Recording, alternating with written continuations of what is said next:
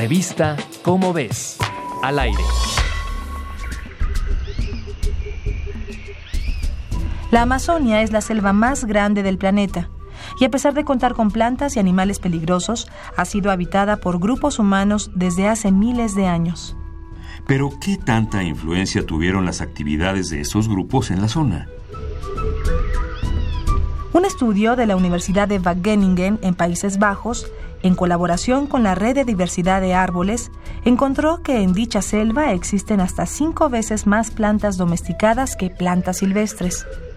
La investigación liderada por la doctora Carolina Levis ha identificado 85 especies domésticas, de las cuales 20 están sobrepoblando la selva.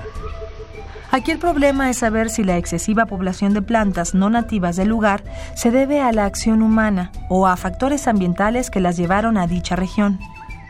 Aunque la respuesta parece muy obvia, el equipo comparó la distribución actual de especies con más de 3.000 asentamientos humanos precolombinos.